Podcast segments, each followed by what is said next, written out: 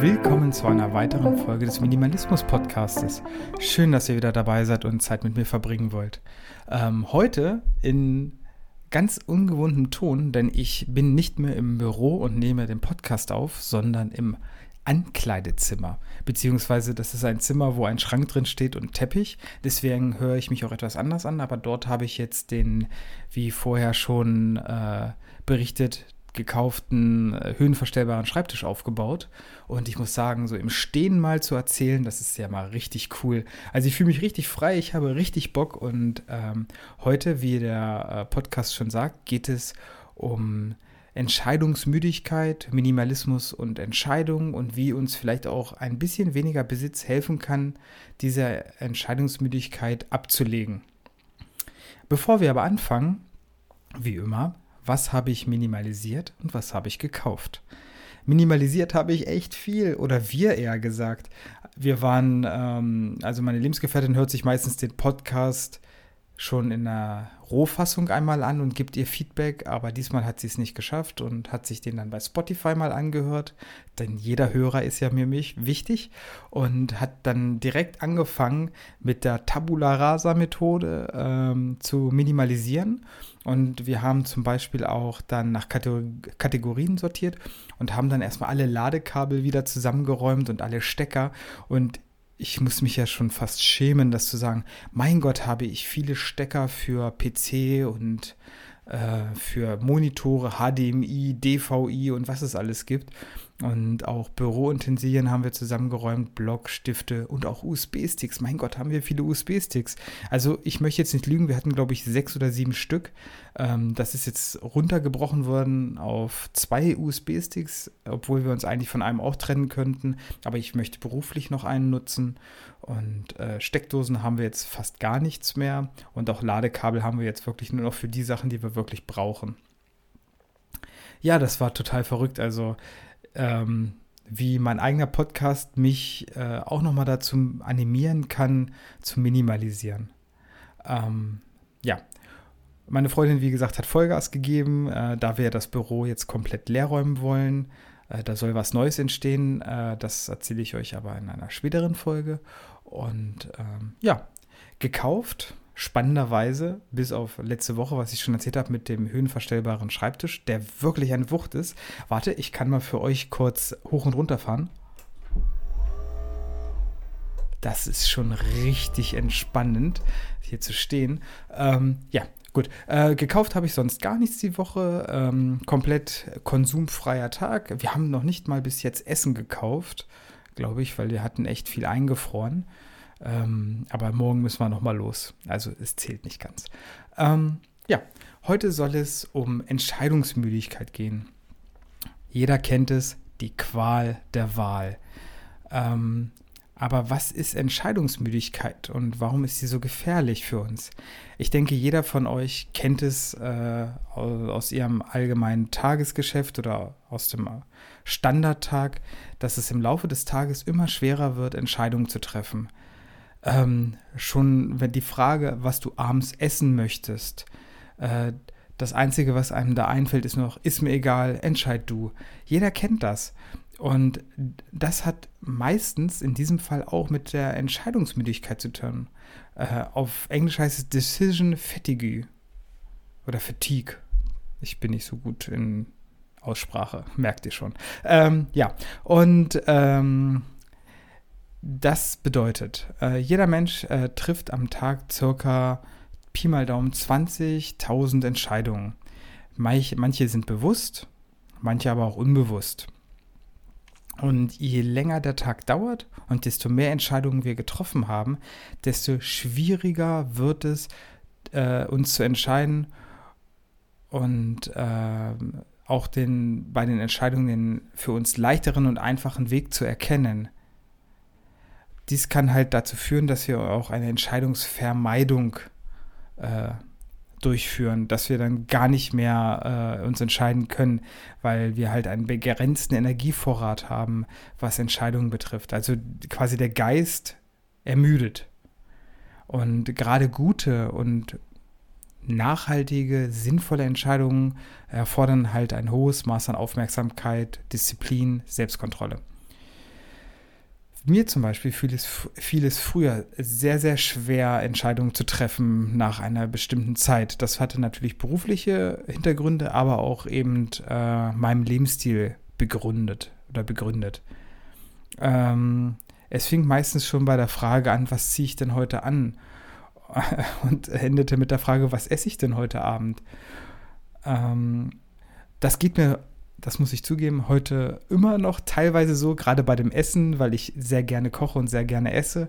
Aber es ist deutlich weniger geworden und die Entscheidungen sind sehr viel einfacher geworden.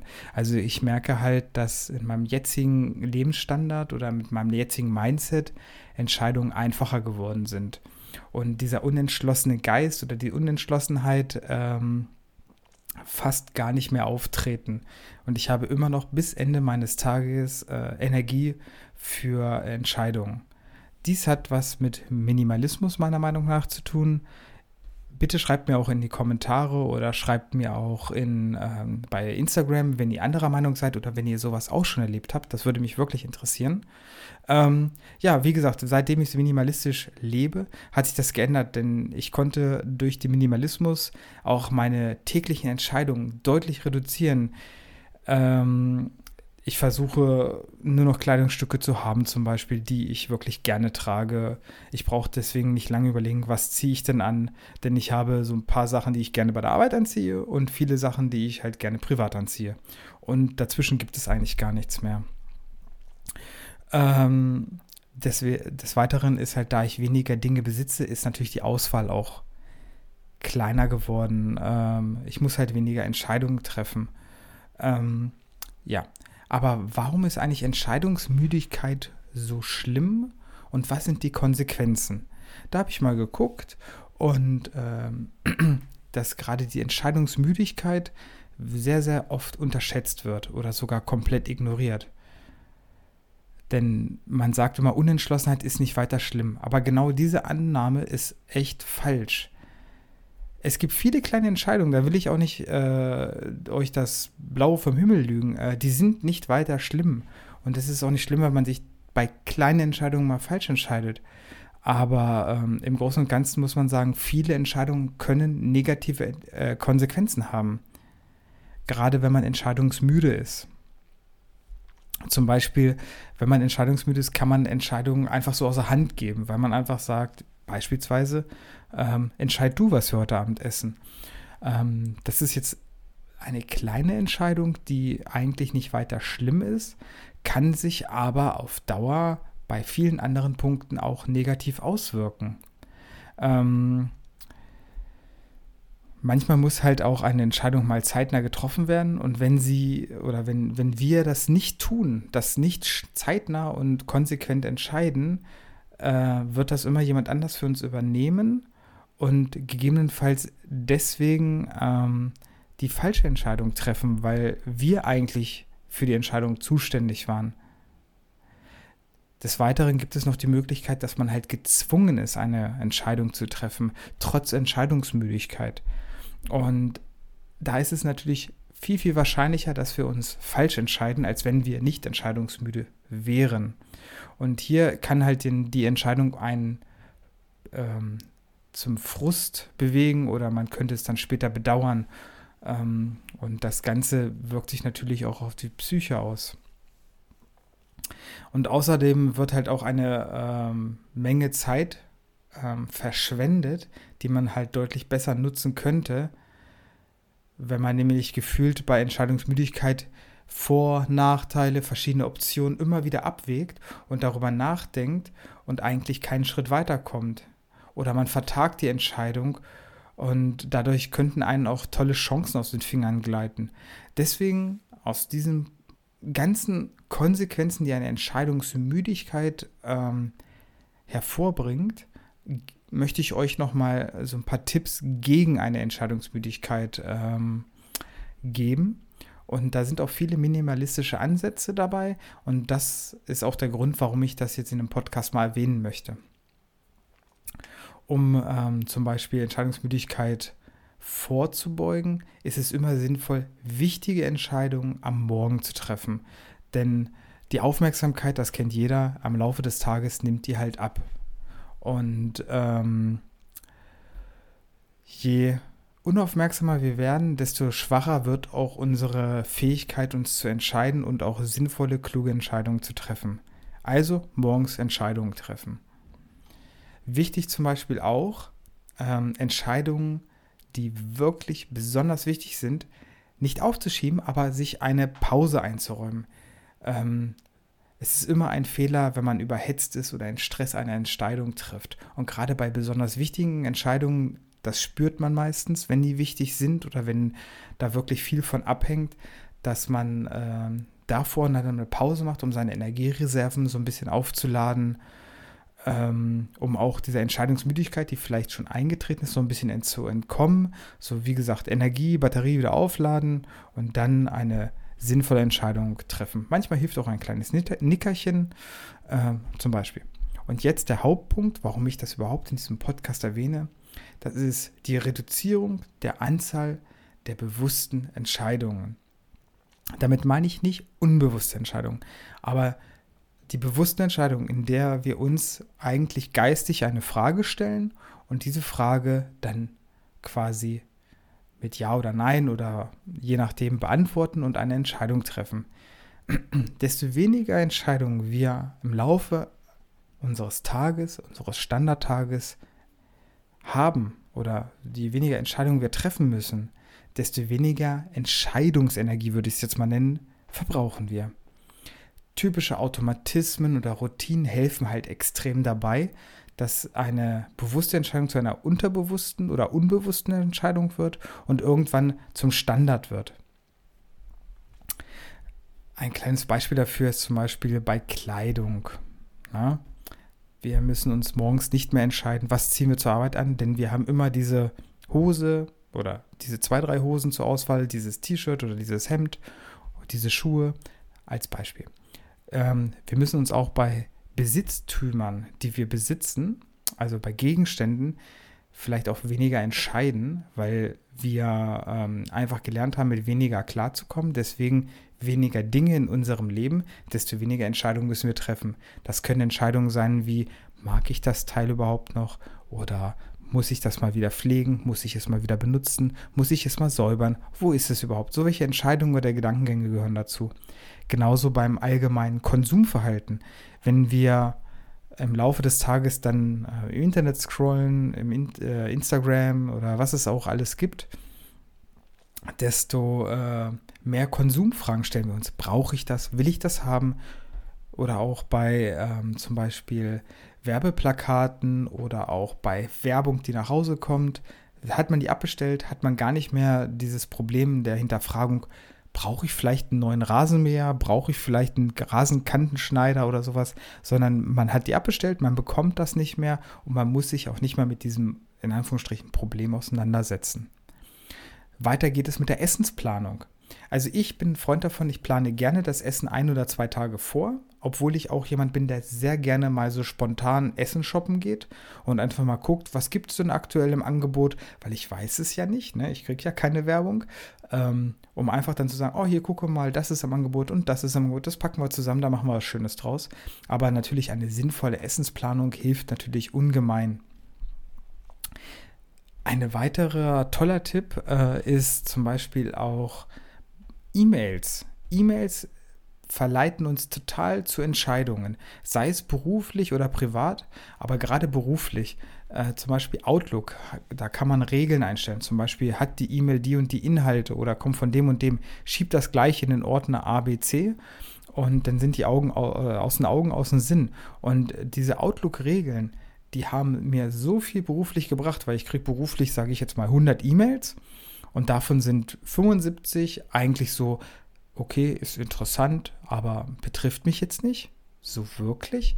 Ähm, und diese 75 werden dann eigentlich recht sicher von diesen Outlook-Regeln schon aussortiert. Die kommen in einen extra Ordner oder werden da einsortiert. Und wenn ich dann wirklich mal Zeit habe, mich mit dem Kram zu beschäftigen, dann klicke ich mich da mal durch. Aber in einem normalen Arbeitsalltag, wo ich Stress habe, wo ich Termine habe, da möchte ich nur die wichtigen E-Mails haben. Und das sind dann diese 25, die nicht aussortiert wurden. Also das kann ich euch empfehlen. Outlook-Regeln sinnvoll. Ähm, und dann habe ich zum Beispiel auch langsam aber sicher, ich versuche es immer noch äh, selber auch zu lernen. Es ist nicht einfach, aber das Erstbeste zu nehmen, das hört sich jetzt total krass an. Ähm, aber wie oft geht es euch so, ihr geht zum Beispiel essen, euer Lieblingsitaliener oder mal ein ganz anderes Restaurant, wo ihr noch nie wart und guckt über die Speisekarte, dort gibt es dann, was weiß ich, 50 Gerichte, alle hören sich irgendwie bombastisch toll an und eigentlich könnt ihr euch nicht entscheiden und hadert bestimmt 10 Minuten mit der Entscheidung, welches Essen ihr esst. Und das geht mir zum Teil so, oder ging mir, Gott sei Dank jetzt nicht mehr so, ähm, dass die Leute mich dann schon angeguckt haben, ja, hast du dich jetzt entschieden, Steffen? Äh, was möchtest du denn jetzt essen? Und immer so, ah, ich weiß noch nicht, nehme ich denn A oder nehme ich B oder nehme ich C? Und ich habe mir jetzt angewöhnt oder ich versuche mir anzugewöhnen, das Erstbeste, was mir am allerbesten, gleich am Anfang bestellen, äh, gefällt, zu bestellen. Ähm, man geht ja meistens mit der ersten Erwartung in zum Beispiel ein Restaurant und sagt, oh, ich hätte da äh, Bock auf Meeresfrüchte, sage ich jetzt mal, oder auf mh, mm, irgendwas ohne Fleisch, was veganes oder vegetarisches. Und dann guckt man halt und das Erste, was einem ins Auge springt, wo man sagt, oh, da hätte ich Appetit drauf, das nimmt man. Dann schließt man die Karte und bestellt es. Und ich muss sagen, bis jetzt habe ich dadurch extrem viel leckere neue Gerichte probiert, weil ich gar nicht mehr weitergelesen habe, bis ich irgendwas gefunden habe, was ich schon kenne, wo ich sage, ja, da kann ich nichts dran falsch machen. Und andererseits habe ich halt auch viel Zeit und auch gerade diese Entscheidungsenergie gespart. Das war als kleiner Tipp. Solltet ihr mal ausprobieren, wenn ihr wirklich Probleme habt bei äh, zum Beispiel Essensbestellungen, nehmt das Erstbeste, was euch gefällt. Denn das Erstbeste muss nicht das Schlechteste sein, es kann auch das Allerbeste sein. Aber ihr habt es halt schnell entschieden gerade die ähm, Entscheidungsmüdigkeit zum Beispiel wirkt sich halt besonders stark aus, wenn man immer diese perfekte Wahl treffen will. Das ist eh kaum möglich, muss ich ehrlich sagen. Äh, und gerade wenn man entscheidungsmüde ist, dann ist das fast schon ausgeschlossen, dass das funktioniert oder dass man die optimale Alternative findet. Ähm, ich finde es immer besser, die eigene Einstellung anzupassen und sich damit zufrieden zu geben, dass man eine sehr gute Option gefunden hat, statt die perfekte. Das soll jetzt nicht bedeuten, ihr sollt nicht auf Perfektion oder auf eure Entwicklung oder auf eure Wünsche eingehen, aber es muss nicht immer 120 Prozent sein. 100 reichen auch. Zum Abschluss möchte ich nur noch sagen, warum mich das ganze Thema so beschäftigt, ist halt, weil ich bin einfach der Meinung, der Minimalismus macht halt wirklich den Kopf frei für die wichtigen, wesentlichen Dinge und Entscheidungen. Und ich denke, das geht euch genauso. Macht euch wirklich mal Gedanken, ob das bei euch vielleicht auch immer wieder ein Problem ist, sich zu entscheiden. Und wenn, dann schreibt es mir bei Instagram in, der, äh, in die Kommentare oder schreibt mir direkt eine Nachricht. Ähm, ja, das soll es auch gewesen sein. Ich möchte nur noch kurz auf ein, zwei Nachrichten eingehen, die ich äh, per Instagram bekommen habe. Und da möchte ich mich schon mal bedanken. Ähm, ich würde jetzt auch bei Spotify dann eine kleine Frage noch ranstellen, was ihr davon haltet. Da könnt ihr damit Ja oder Nein beantworten. Ähm, die Frage ist einfach, möchtet ihr, dass ich YouTube-Videos mit aufnehme oder möchtet ihr weiterhin nur den Podcast haben? Ähm, das wäre für mich halt schon ein großer Schritt, weil ich müsste mich erstmal um eine Videokamera oder so kümmern. Ähm, aber ich habe jetzt schon von mehreren gehört, Mensch, die würden jetzt auch gerne mal so ein bisschen mehr von der Wohnung sehen, wo ich drin lebe und auch von meinem, von meiner Daily Routine, sage ich jetzt mal. Ähm, und halt auch ein paar bewegte Bilder und nicht nur meine Stimme. Aber da könnt ihr ja gerne mal äh, unter die Kommentare schreiben, ob es euch denn gefällt ob ihr da Bock drauf habt oder ob das eher sinnlos ist, weil ich bin ja Minimalist und das wäre jetzt quasi ein zusätzliches Ding, was ich mir anschaffen würde. Das wäre quasi der YouTube-Kanal. Aber wenn kein Interesse besteht, würde ich damit nicht anfangen. Aber das soll es auch, wie gesagt, von heute, äh, für heute sein. Ich wünsche euch alles, alles Gute, eine wunderschöne Woche noch und bis nächstes Mal. Ciao.